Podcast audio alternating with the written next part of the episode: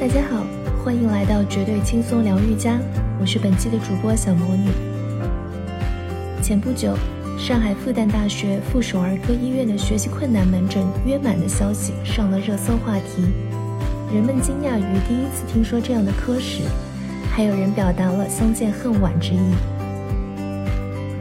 本期节目，我们邀请了儿科医院心理科主任朱大倩医生，来给我们科普一下，到底什么是学习困难，学习困难门诊到底治什么，如何治？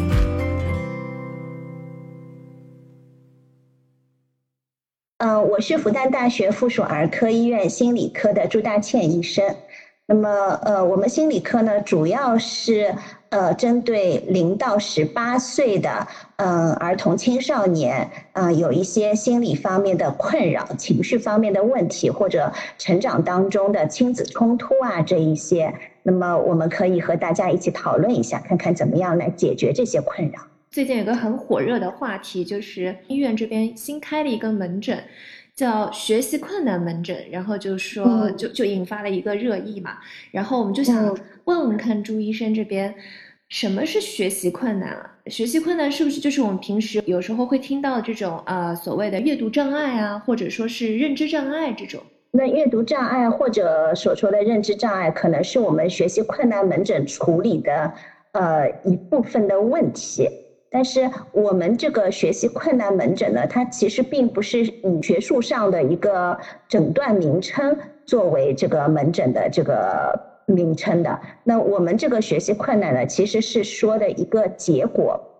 呃，就是任何问题导致的。呃，不管是孩子自己觉得在学习上有困难，或者呢是家长或者老师觉得这个孩子上在学习上存在困难，这个困难可能是呃某一个就是学习成绩不太好，那也有可能呢是学习成绩还好，但是呢呃在整个学习的过程当中，家长觉得很痛苦。或者老师也觉得可能存在一些隐患，那么因此出现了一些呃亲子冲突，或者老师也也建议孩子要到医院来看一下，或者呢是孩子自己感觉这个学习虽然他成绩还可以，但是学习给他带来的压力很大，这些其实都是可以到我们学习困难门诊来看一下的。它是一种病症吗？它到如果它是的话，它是种什么样的病症？它是针对一个特定人群会产生的这样的一个一个一个呃疾病，还是说它是普遍的青少年儿童，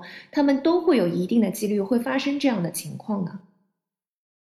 因为学习是我们孩子成长过程当中不可避免的一个很重要的一个部分嘛。那事实上，我相信每一个孩子就是在呃成长的过程当中，或多或少在学习上都会碰到困难的。呃，如果你这个孩子真的是学习起来就是一帆风顺的，啊，什么东西都一下子就学会了，可能就不需要学习了，就你本来就会的，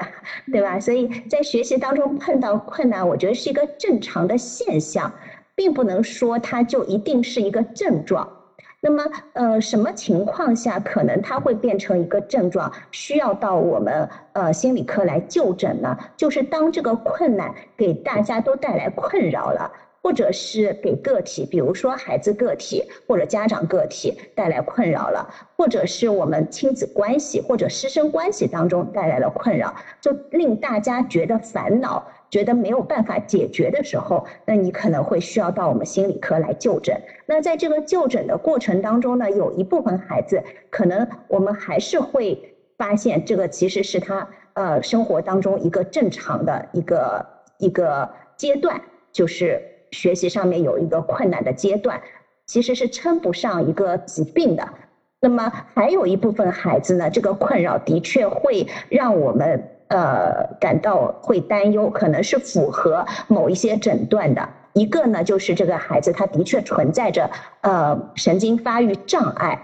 那神经发育障碍里面就包含了我们前面所说的，像阅读困难啊、认知障碍啊，啊，还有有可能有一些数学困难啊，或者注意缺陷多动障碍啊，或者精神发育迟滞。或者呢是孤独谱系障碍，那这一些神经发育性障碍，其实呃都会影响到孩子的学习整体的能力或者某一部分的能力，那么从而使得他在这个学习的过程当中，可能和呃同龄的同学啊或者同龄的孩子比起来，他在这个技能上面稍微落后一下，呃，导致他学习上出现困难。那还有一部分孩子呢，他可能本身的学习能力是没有问题的。但是呢，呃，因为他出现了一些啊情绪啊或者心理障碍，那比如说，呃，我们有现在比较多见的抑郁症啊、焦虑症，或者呢，孩子刚刚进入一个新的环境，他出现了一些适应障碍啊或者其他的问题，那这些焦虑、抑郁、紧张、有压力的这些情绪，可能都会使得我们孩子没有办法集中注意力。呃，或者心烦意乱，就像我们大人心情不好的时候，我们可能工作效率啊、工作能力啊都会下降。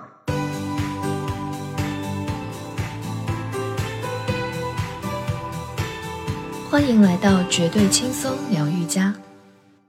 因为有看到一些国外的，就是心理学的研究，就会说，就是任何类型的心理问题，比如说有一些会有一些强迫症啊，还有就比如说像您刚才提到的，就是人比较常见的这种，比如说焦虑不安的这样的一些呃心情的这样。波动和起伏，其实都会伴随出现一定的认知、认知功能上的一个障碍，或者说他会最近这个认知功能上面就是表现会不是很佳，这样子反映在学生呃呃孩子的学习上面就会出现学习困难这样的情况嘛？那其实就是说，呃，诊断是很关键的。呃，我们是两年前专门开设了这个学习困难门诊的。那是因为就是呃，我们心理科门诊当中，其实碰到很多的这情绪不好啊、亲子冲突啊这些来就诊的孩子和家庭。那呃，我们发现就是导致这些情绪不好或者亲子冲突，常常是伴随着一些学习上的困难。那么呃。当然，就是作为心理医生，我们会跟这个家长说，呃，是因为学习的问题导致他出现了情绪问题啊，或者呃，你们关系比较紧张啊，那可能我们在这一阶段要学习上放松一点啊，或者呃，给他压力减轻一点。但是呃，因为其实。刚才说了，就是学习是孩子生命当中非常重要的一环。到底放松到什么程度？我们对他要求减轻到什么程度？那呃，什么时候我们可以对他提高要求了？这个其实我们在一般的心理科门诊里面，可能就没有办法这么详细的帮家长去把它区分出来。所以呢，我们就想开设这样一个专病门诊。那么我们家长有这个困扰的，我们就可以到专病门诊里面进行一个评估啊，然后我们帮家长理清楚这个孩子在学习上的困难到底在什么地方啊，原因是怎么样子，我们怎么样去应对，怎么处理，怎么帮助他。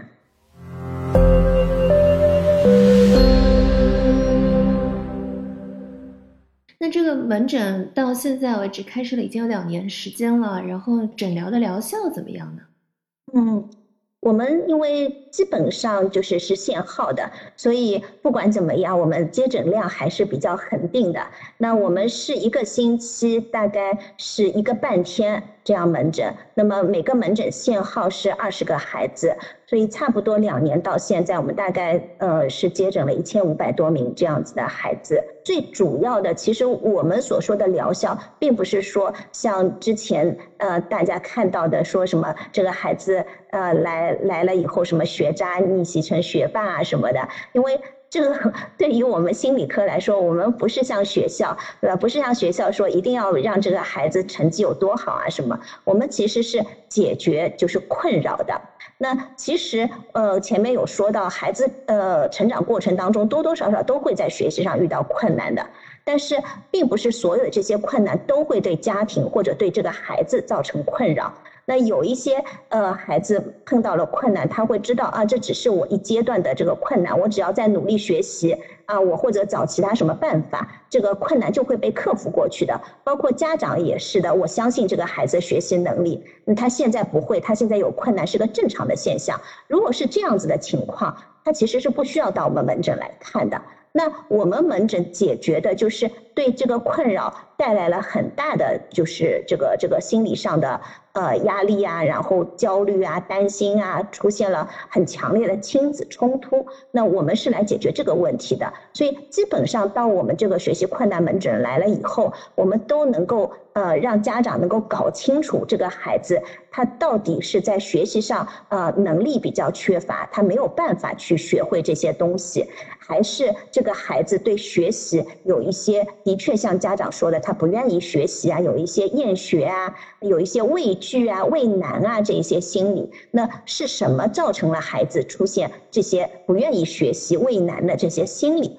那当家长明白了这个原因以后，他就能够有的放矢，知道怎么样去做了。然后这个可能就不会给他带来很大的心理上的。呃，困扰心理上的这种压力，当这个压力解除了，其实我们不管这个孩子学习成绩是不是好，其实我们的陪伴任务，我们的问题都已经就到这里了，就结束了。根据您的临床经验的话，目前国内的青少年他们出现这个学习困难症状的这个比重是不是有一些变化？嗯，这两年我们的确是觉得这一类的，就是因为这一类问题产生心理压力的。产生困扰的需要来到我们这里来求助的这些家庭是越来越多了。第一个呢，就是我们的确现在都说非常内卷嘛，就是大家对孩子的要求都很高，而且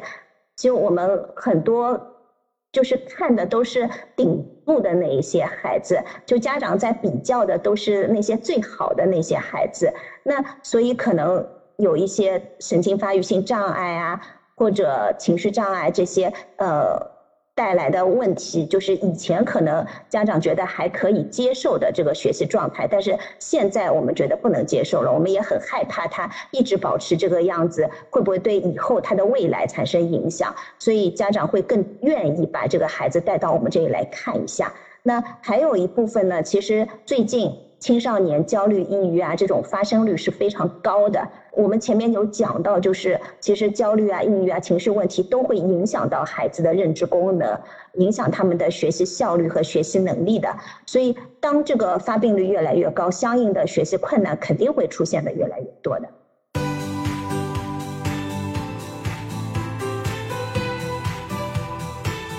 欢迎来到绝对轻松疗愈家。现在成年人的这个心理问题，就是大家也会越来越关注自己的心理健康，是因为大家也会发现自己或者说自己身边的人，他们会出现一定的这样的一些心理的困扰也好，或者情绪波动也好，甚至会有一些达到病症的这样的级别。那其实我觉得，就是因为大家都是生活在一个社会，成年人会遇到的这样的情况，小朋友也会遇到吧？说青少年，呃，出现心理问题开始越来越频发，这样的背后的原因，主要有些什么样的情况呢？可能就是就是，其实这个是互为因果的吧，就是呃，学习压力大了，就使得孩子就是没有喘息的时间，呃，没有去呃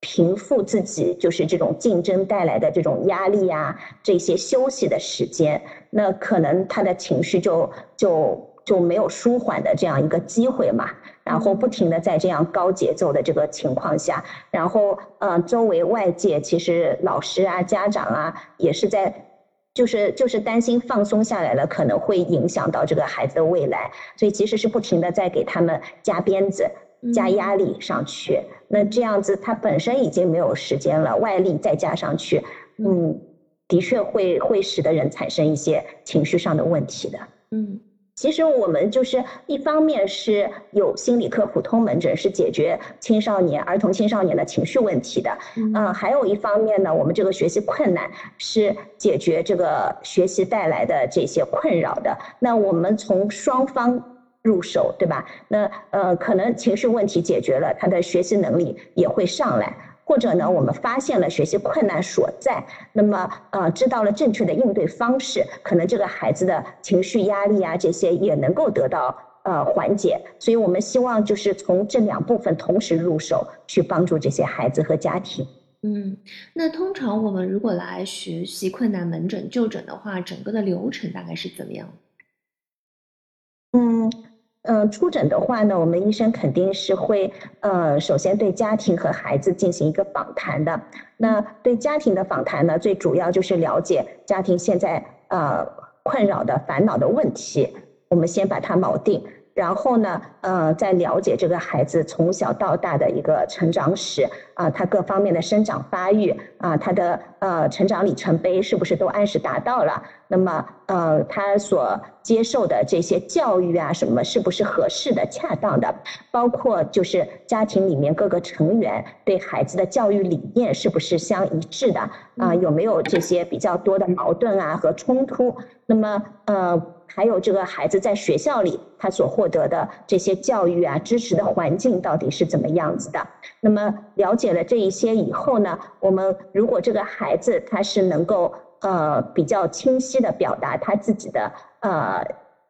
意见和他自己的想法的，那我们也会向孩子来了解，就是家长或者老师认为他存在的这个学习上的困难，对于孩子来说，是不是他也认为自己存在？同样的困难，那么如果是不一致的话，孩子认为是怎么样子的？那基本上通过这样的访谈，我们对这个孩子整体情况、家庭整体情况有一个了解。那么然后我们就会呃，首先判断这个问题是值得担忧的，是一个和诊断相关的一个呃一个疾病的问题，还是不值得担忧的？呃，是孩子成长发育过程当中一个呃正常的。阶段，如果是我们觉得它可能存在一些让我们担忧的问题，那相应的就要进行一些，呃，比如说脑电图啊、核磁共振、一些身体方面的检查，包括一些标准化的神经心理的评估。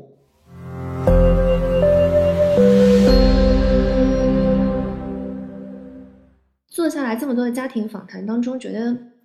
有什么是最大的难点吗？有一些家长就是他其实是。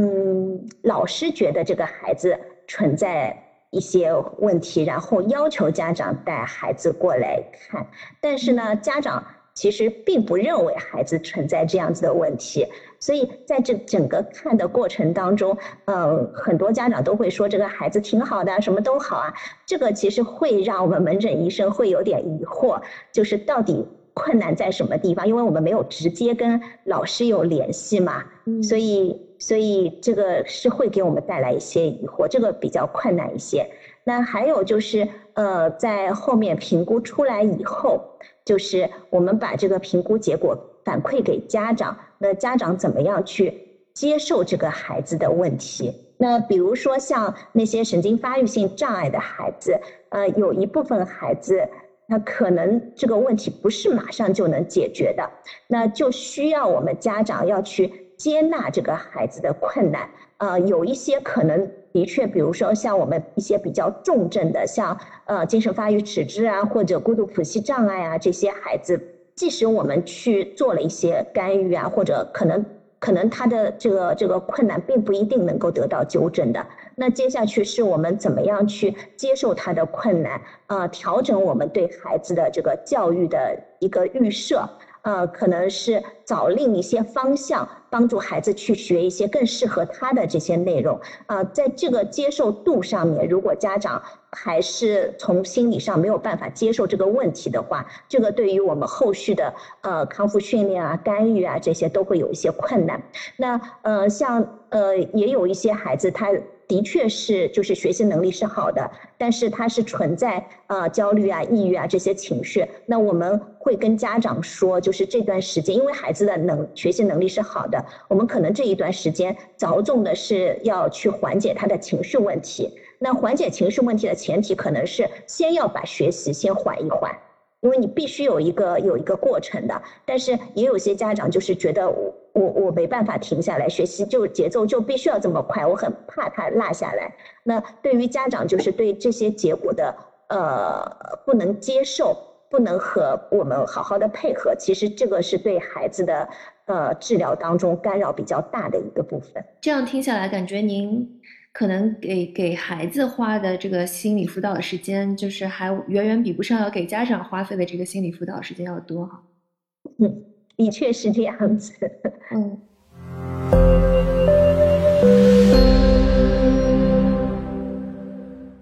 因为我们会比较了解，呃呃，就是常见多的一点会是 couple therapy，夫妻关系的这种这种咨询会比较多。那通常我们也知道，就是首先你要让他们承认他们。存在这样的问题，让他们可以面对他们有这样的问题，这这一步就是很困难的。然后接下来再去解决这个问题，就要面临更多，他们要面对很多的现实。以前自己不愿意承认自己。知道自己有这样的问题，就是这其实是一个很很重要的一个一个关口嘛。那么我感觉是不是呃学习困难这个门诊的这样的一个治疗的过程当中，就是处理孩家长和孩子的关系，接受他们存在的呃问题，然后面对现实这一这一关也是也是很困难。也有一些家长他他其实是知道了我们的评估结果、我们的诊断以后，家长其实是如释重负的。哦。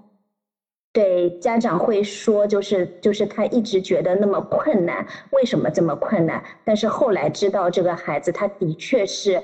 不能够，而不是这个孩子故意在。呃，跟家长作对，故意不好好学习的时候，家长是觉得松了一口气，他觉得他理解了他的孩子，他也知道怎么去帮他了。呃，神经心理评估的目的就是，呃，把这个孩子和孩子学习相关的这些能力，呃，都做一些标准化的一个测验，然后呢，这个测验结果，啊，就是会和我们的常模，常模也就是我们所说的，就是一个大量的人群的一个样本当中测出来的。啊，大部分孩子平均水平在什么样子？那么我们拿这个孩子的测验结果到这个长模里面去比较一下，那么看看这个孩子的学习能力啊，在这他这个年龄段的人群当中，他是属于什么样的水平的？那如果他的确是属于呃后后面一部分的，是存在他这个能力的缺陷的，或者他这个能力达不到他现有的这个年龄阶段的，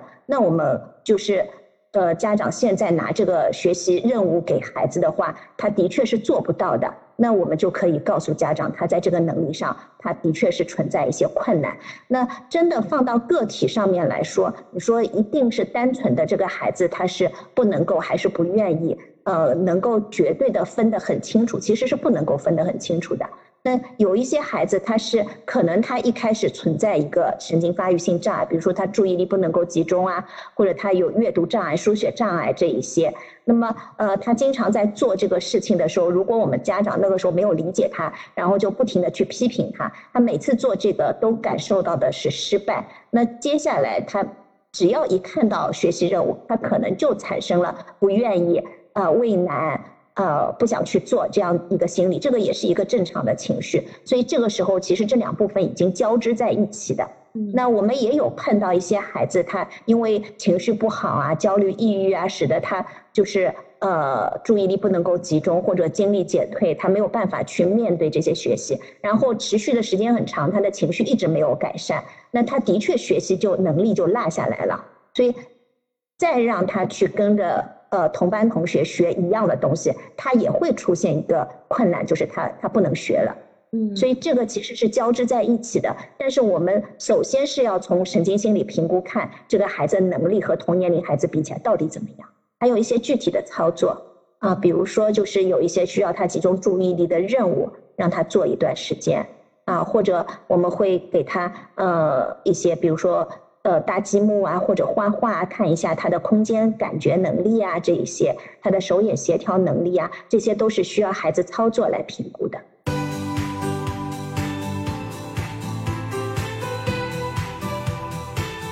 欢迎来到绝对轻松疗愈家。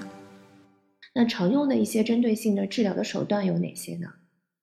嗯，这个要看它是呃哪一部分的障碍的。嗯，呃，那比如说像神经发育障碍里面一类叫注意缺陷多动障碍，那这一类的孩子呢，呃，他。国际上推荐的是综合治疗，那这个综合治疗其实是包括呃药物治疗，包括父母教育，呃，包括孩子的心理行为训练，啊，包括一些呃学校老师的配合的这些行为的训练，所以呃，那我们会根据这个孩子的情况选择不同的这个呃治疗的方式。那有不同的组合来做的，比如说药物治疗的话，主要针对解决的是哪些问题呢？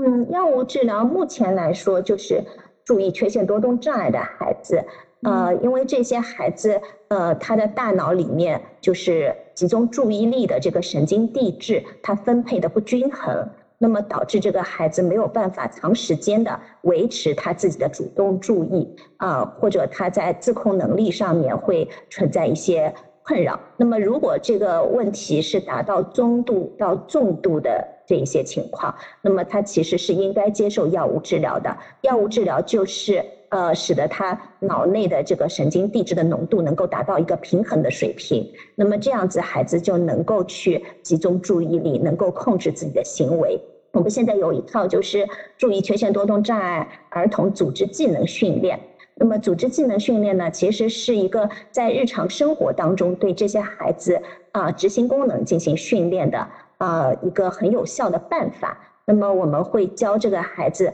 怎么样很好的去记录他的作业，怎么样去呃安排他的学习时间，呃让他有一个呃时间感知的能力，啊让他能够有一个有计划的整理自己学习用品，包括呃桌面的这些能力。那么呃当这些能力就是他的组织技能越来越好以后，他可以自己有效的组织一个啊比如说一门功课的复习呀。啊，或者学校布置的一个任务啊，这些都是可以进行训练的，因为它是一个结构化的训练，所以一般性来说是十三周左右。我们现在这个训练呢，呃，其实是和我们呃合作的一些呃学校一起做的，那我们就会请学校的心理老师。和我们一起来参与这个孩子的训练。那么在训练过程当中呢，我们呃心理治疗师，我们医院的心理治疗师啊，会首先教孩子一些新的技能。那么这些技能教的时候呢，家长和心理老师同时他们都在听孩子学了一些什么东西。周中的时候，心理老师会帮助这个孩子再复习一下他学到的这个新的技能。那总合起来，他的组织技能能力就能够提高。这个疗效能不能够在学习上面达到一定的反馈呢？比如说学习成绩有一定的提升，这个是不是这个这个是不是 太简单粗暴了？我这么我这个说法？对，因为因为因为我们前面讲过，我们是心理课，我们呃从我们心理学的角度来说，总归有第一名和最后一名的。我那那我帮助了这个最后一名上去了，又会有一个最后一名在那个地方，对吧？所以这个其实不是我们的目标，我们的目标就是帮助这个孩子掌握一个解决困难的技能，帮助这个家庭呃也能够更好的来面对这个这个孩子。呃，在学习过程当中出现的暂时性的困扰，当他们知道任何困扰我们都可以想办法去解决的，有这样一个呃观点的时候，其实我们不需要帮助他解决所有的困难的，他们家庭自然而然会不停的带着这样一个看法去寻找新的解决问题的这个方案。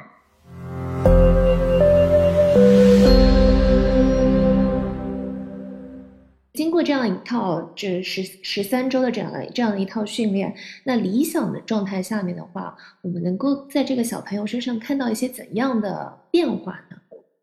嗯，第一个就是他做事情更有计划性了，他知道做什么事情之前，他先要想一想，我现在在什么地方，我接下去要做什么事情，要完成这个事情的话，我需要准备一些什么东西啊，包括他也会更有时间观念。他会啊，知道我大概完成这个事情，我平我日常会需要多长时间，那个事情我日常需要多长时间，所以为了完成这个总的任务，我需要给自己留出多长时间，所以这样子给家长看起来，他就是一个非常有计划性、有自理能力、能够管理好自己的孩子。那有这样子的能力的话，其实你学习也不用太担心了。呃，我们注意缺陷多动障碍的孩子还有可能会存在啊情绪冲动、情绪控制不好啊，或者或者社交方面的问题。那他有新的问题，他也可能进入到我们其他的就是训练小组里。所以其实我们做的很大一部分可能就是陪伴着这个家庭一起成长吧。您现在接诊的这些呃家庭，呃，您陪伴时间最长的大概有多少年啊？哦，那。有到考高中的这些孩子，就是小学阶段来的，然后现在要考高中了。那个家庭还是蛮有意思的，就是一开始这个孩子也是一个注意缺陷多动障碍的孩子，那然后我们确诊了，然后让妈妈来学习，呃，也有跟学校的老师去一起沟通啊什么。当然，因为这个孩子是很是很早的，我们那些结构化的这些训练小组啊什么，其实他还没有完全就是参加。那我们我们都是就是一对一的这样子的一个沟通啊，呃。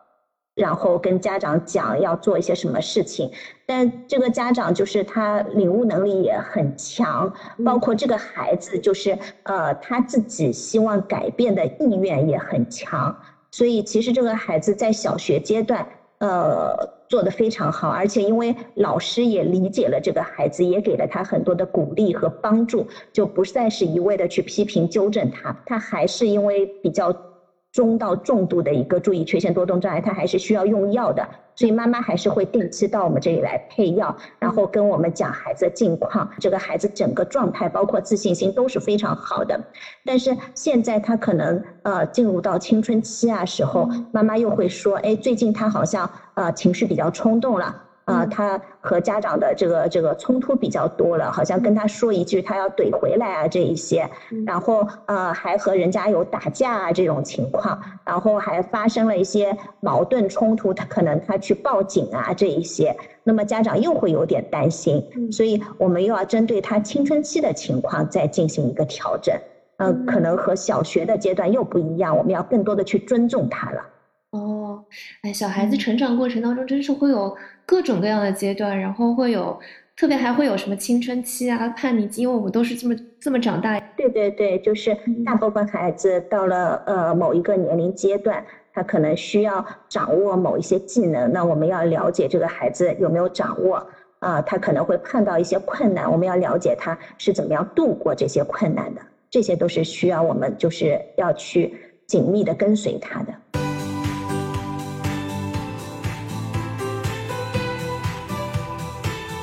欢迎来到绝对轻松疗愈家。通常来我们这边就诊的小朋友，他这个年龄的分布有一个怎样的一个常规的这样的一个分分段吗？我们是看零到十八岁的孩子的，但是在我们学习困难门诊当中呢，可能来就诊的年龄段，呃，比较比较多的就是小学到初中。现在高中的孩子更多的可能是一些。情绪方面的问题，所以他们一般性来说直接会看我们心理科普通门诊，嗯，而不是专门来看这个学习困难门诊。就是大规模的因为新冠的原因，所以导致。很多小朋友都没有办法去学校上课，有一些段子啊什么，就比如说像，特别是像大学生，有人说我读了四年大学，可能三年半都在上网课。那我觉得对小对小朋对初中或者小小学生来说，其实也基本上情况是类似的。那就是在学校普遍采取网上授课的形式之后，嗯，不知道网课这个模式对于我们。学习困难就是来就诊的这些，他们会有一些怎样的影响吗？是会有正面的，或者还是会有一些负面的影响？有一部分孩子倒是有正面的影响的，就比如说我们像有一些孤独谱系障碍的孩子，那呃，因为这些孩子就是到比呃一些陌生的环境，他可能会情绪上更受干扰，他会有很多的生理上的不舒服啊这一些。呃，他和别人社交啊什么也会存在一些问题，但是呃，相对来说，可能他在网络上他不需要面对那么多的社交的问题，那么复杂的环境问题的时候，他反而倒是学习效率会会更加高一些。我我们的确有碰到这样的孩子，但是呢，对于其实大部分的呃其他的那些神经发育性障碍，尤其是注意缺陷多动障碍或者呃有一些学习障碍啊这一些孩子。其实这种就是特别不够结构化的这样一个环学习环境，对于他们来说是是非常不利的，因为很难区分就是家庭的环境和学习的环境，所以这些孩子有的时候会有点搞不清楚，就是在学习的时候他也觉得是。呃，是在家里面，所以可以玩游戏啊，可以看看动画片啊，什么，反而会使得他的学习效率更加差。家长也很难像老师这样去管理这个孩子。那通常，如果小朋友们现在出现这样的问题的话，你们这边会有一些怎样的治疗手段，或者说一些针对性的建议呢？这个的确蛮难的。嗯，你要家长就是完全去改变这样子的一个环境，其实家长也挺难做到，包括尤其是现在家长都要上班了，对对吧？这个这个是一个很大的困扰。所以对于注意缺陷多动障碍的孩子来说，就是可能原本我们可以觉得就是没有这么着急，一定要用药物治疗的那些孩子，在这样的情况下。可能会更多的会使用一些药物干预啊，这一些的。特别是双职工家庭，就很难在家里完全模拟到课堂的这样的一个环境来帮助他们，对，做一个这样的这个一个一个一个一个辅助的这样的帮助就蛮难的哈。对。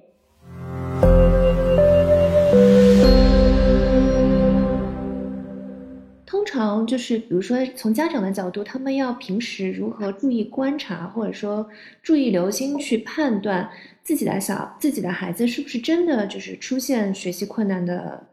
呃症状，是需要到你们门诊来进行就诊的呢？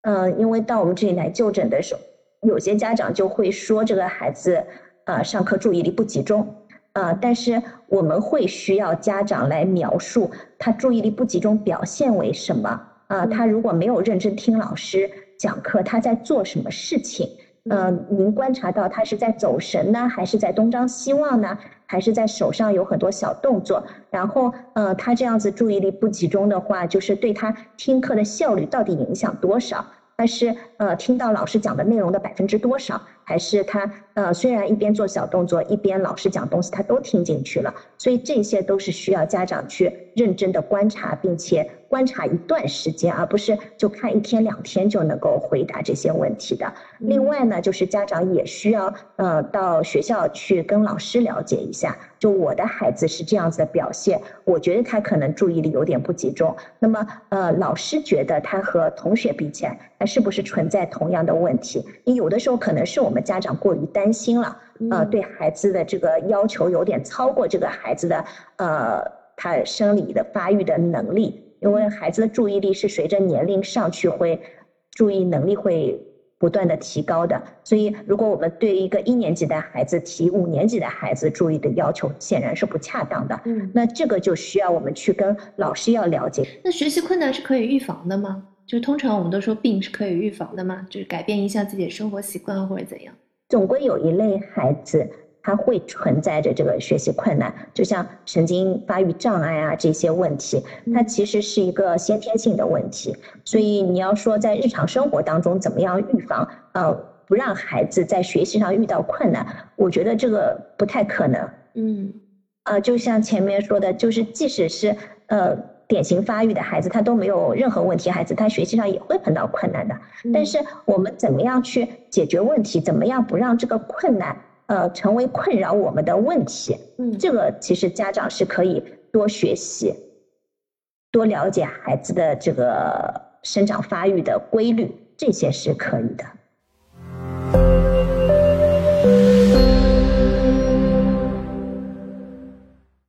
其实对于孩子来说，我觉得